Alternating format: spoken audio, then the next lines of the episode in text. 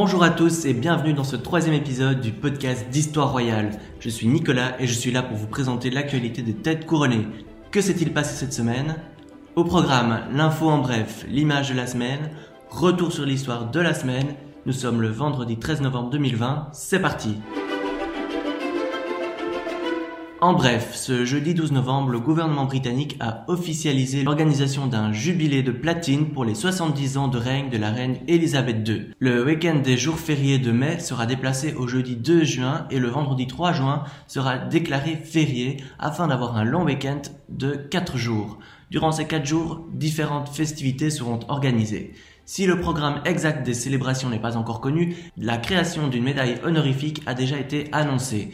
Différents parlementaires et membres du gouvernement ont déjà fait savoir leur joie de pouvoir rendre hommage au règne de Sa Majesté. Le ministre de la Culture Oliver Dowden promet un spectacle unique, je cite, qui mêle le meilleur de la splendeur cérémoniale britannique à l'art et à la technologie de pointe. Cette semaine, plusieurs monarques européens ont organisé des cérémonies d'hommage aux soldats morts sous le drapeau, à l'occasion de la commémoration de l'armistice. Au Royaume-Uni, la reine Elisabeth a débuté les hommages en se recueillant devant la tombe du soldat inconnu. Cette cérémonie s'est déroulée en privé, seules quelques photos de la reine Elisabeth seule, portant un masque en train de se recueillir devant la tombe, ont été publiées. Comme le veut la tradition, le dimanche le plus proche du 11 novembre est organisée la cérémonie d'hommage au pied du cénotaphe, ce monument situé devant le bureau des affaires étrangères. Les enfants de la reine, le duc de Kent et le prince William ont déposé une couronne de fleurs au pied du monument aux morts, alors que leurs épouses ainsi que la reine les observaient depuis le balcon. Le 11 novembre, jour de l'armistice, le prince Charles et la duchesse de Cornouailles ont assisté à la cérémonie en hommage aux soldats inconnus à l'abbaye de Westminster. Au même moment, c'est son frère cadet, le prince Edward, comte de Wessex, qui dirigeait une cérémonie quasi similaire au mémorial de l'Arboretum national en compagnie de son épouse. Des textes religieux, des gestes militaires et des lectures ont eu lieu lors de ces deux cérémonies. Comme dans le reste du Royaume-Uni, deux minutes de silence ont également été respectées à 11 heures précises. Le 8 novembre s'est déroulée la cérémonie du Rikoshi Senmei Nogi, qui officialise la position de Fumito d'Akishino comme étant le prince héritier du Japon. Le frère de l'empereur occupait cette position de facto depuis que son frère a succédé à leur père au printemps 2019. Néanmoins, la tradition ancestrale veut qu'une cérémonie d'intronisation soit organisée, faisant écho à celle qu'a vécue l'empereur en octobre 2019.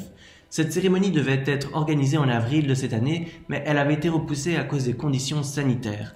Durant cette cérémonie de 15 minutes qui s'est déroulée ce dimanche, l'empereur a officiellement nommé son frère comme son successeur, puisque rappelons-le, l'empereur Naruhito n'a pas de fils mais une fille unique.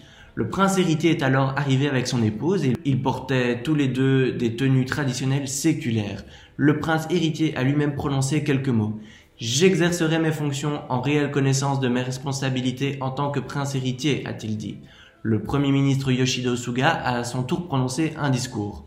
Le peuple a encensé le prince héritier et la princesse héritière après avoir vu combien ils font preuve de gentillesse quand ils interagissent avec les gens, a déclaré le chef du gouvernement. Après cette courte cérémonie, l'empereur Naruhito et son frère se sont rendus dans une autre salle où l'empereur a présenté le sabre Tsuborki Gyoken au nouveau prince héritier investi. Nicolas de Roumanie Medford Mills, petit-fils du roi Michel Ier de Roumanie, a annoncé la naissance de sa fille. La petite Maria Alexandra de Roumanie est née ce 7 novembre à Bucarest. La princesse Elena a publié un communiqué dans lequel elle dit se réjouir de la naissance de sa petite fille, un communiqué auquel s'est joint toute la famille royale, peut-on y lire. Rappelons que Margareta de Roumanie, gardienne de la couronne, ne considère plus son neveu Nicolas depuis que le roi Michel Ier l'a privé de tous ses titres et l'a répudié. Nicolas de Roumanie est donc papa pour la deuxième fois, ayant reconnu l'année dernière la paternité d'une fille qu'il a eue avant son mariage. Le samedi 7 novembre, le prince Letukutula, fils aîné du roi des Zoulous, est décédé à seulement 50 ans. On apprend aujourd'hui qu'il aurait peut-être été victime d'un cambriolage qui a mal tourné. Les conditions de la mort du fils aîné du roi Godwill Zwelithini n'ont pas été précisées. Deux enquêtes sont en cours. Les autorités sud-africaines attendent les résultats de l'autopsie pour poursuivre l'enquête qui pencherait plus pour la théorie du meurtre. Et il y a également une enquête en cours pour vol. Le 11 novembre est décédé le prince Khalifa Ben Salman Al Khalifa. Il était le second fils de l'ancien dirigeant de Bahreïn. Son oncle, puis maintenant son neveu, dirige le pays. Le prince Khalifa détient le record de longévité en tant que chef de gouvernement puisqu'il avait obtenu le poste de premier ministre de Bahreïn en 1970. Ce poste avait été officialisé en 1971 lors de l'indépendance du pays avec le Royaume-Uni. Alors que le roi Ahmed pleure la mort de son oncle à 84 ans, décédé dans la célèbre clinique Mayo aux États-Unis, le souverain a nommé son fils pour le remplacer. Le prince héritier Salman âgé de 51 ans, a été nommé Premier ministre de Bahreïn. Il occupait déjà la fonction de vice-premier ministre de cet État insulaire et remplaçait son grand-oncle depuis l'été quand celui-ci a été envoyé aux États-Unis pour se faire soigner. Naissance d'un héritier pour la maison de Castel Rudenhausen. Nous avons appris la naissance du petit Lelio, né fin du mois d'octobre. Il s'agit du premier enfant du couple princier. Le prince Otto, chef de la famille de Castel-Rudenhausen, avait épousé civilement Sophia Mautner von Markov en décembre 2018 dans son fief, puis religieusement à Vienne en juin 2019. En tant que premier fils du couple, le petit Lelio est également l'héritier de la maison. Le comté de Castel-Rudenhausen situé en Bavière fut médiatisé et absorbé dans le royaume de Bavière en 1901. En échange, le souverain bavarois avait élevé le chef de la famille au rang de prince. Enfin, c'est en Bolivie que l'on a retrouvé le roi Felipe. Le souverain espagnol était invité à La Paz pour assister à l'investiture de Luis Arce, nouveau président élu et soutenu par Evo Morales. Comme le veut la tradition, le roi d'Espagne, en tant que président de l'organisation ibéro-américaine, était convié à assister aux cérémonies d'investiture des nouveaux présidents d'Amérique du Sud. Passons à l'image de la semaine. L'image, ou plutôt les images de la semaine, sont ces photos de l'ancienne princesse Sri Rasmi, troisième épouse du roi Maha Vajiralongkorn dont il a divorcé en décembre 2014, alors qu'il était encore prince héritier. Sur ces images, qui ont été vues plus de 50 000 fois sur le site histoireroyale.fr, on y voit l'ex-femme du roi de Thaïlande, le crâne rasé, en train de jardiner dans la résidence où elle serait maintenue à l'isolement depuis son divorce. Mariée en secret à Maha Vajiralongkorn en 2001, c'est en donnant la naissance à un fils en 2005 que leur union avait été révélée. Aujourd'hui, ce fils est le seul fils légitime du roi et il est par conséquent le prince héritier. En 2015, Maha Vajiralongkorn se sépare de sa troisième épouse et fait enfermer son entourage, dont ses parents, qui iront en prison. Leur fils lui est également retiré. Elle accepte sa condition de ne plus jamais avoir de contact avec leur enfant en échange de 200 millions de bahts, soit environ 5 millions et demi d'euros. Depuis cette date, Sri Rasmi, qui a perdu tous ses titres, vit recluse dans une propriété de Ratchaburi. Un militant exilé a réussi à se procurer des photos de l'ancienne princesse qui vit dans sa résidence sous haute surveillance. Sur les photos, elle a le crâne rasé et on la voit en train de jardiner, sa seule occupation depuis qu'elle est assignée à résidence. L'autre image de la semaine est celle du prince Harry et de Meghan Markle. Boudés par Buckingham, ils ont organisé leur propre cérémonie d'hommage aux soldats britanniques morts au combat. Le duc de Sussex, qui a servi pendant 10 ans dans l'armée britannique, a choisi de se rendre au cimetière national de Los Angeles, où se trouve un quartier réservé aux soldats du Commonwealth. Harry et Meghan y ont déposé une couronne de fleurs et deux bouquets de fleurs.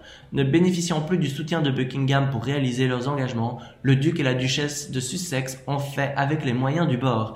Ils ont donc engagé leur propre photographe pour les accompagner lors de cet hommage non officiel, non soutenu par l'agenda de la famille royale, et ils ont ensuite publié un communiqué pour y distribuer leurs photos.